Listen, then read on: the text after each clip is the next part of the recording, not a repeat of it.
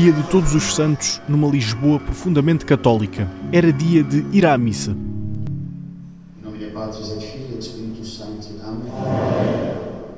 Tudo decorria com normalidade, até que se dá o primeiro abalo.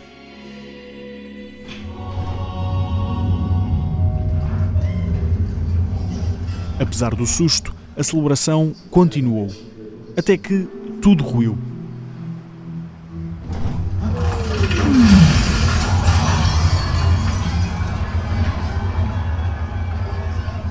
Em nove minutos, três abalos dizimaram a cidade de Lisboa. Ficou, digamos, bastante arrasada. Temos perfeitamente essa, essa noção.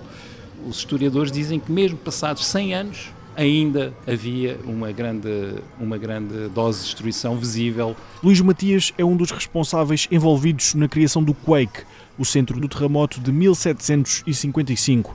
O professor e investigador explica que o medo imperou nos primeiros instantes a seguir ao sismo. Foi uma reação natural de pânico, isto é, fugir da área afetada. Por outro lado, também as autoridades garantiram o, o abastecimento da cidade.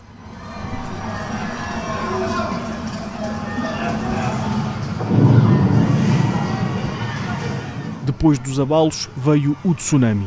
Os registros históricos apontam que houve quem se apercebesse e que ainda tentasse avisar a população, mas sem sucesso. Os soldados que estavam no bugio viram a onda, aliás, eh, a onda foi de tal maneira alta que é a partir do efeito da onda no, no bugio que nós temos uma ideia de qual era a altura da onda à entrada do, do Tejo e dispararam os tiros de canhão para tentar avisar as pessoas. Luís Matias sublinha que, no meio da destruição, todo o trabalho das autoridades foi fundamental. Impediram imediatamente que as pessoas uh, saíssem da região de Lisboa, porque era preciso as pessoas para ajudarem na, na reconstrução.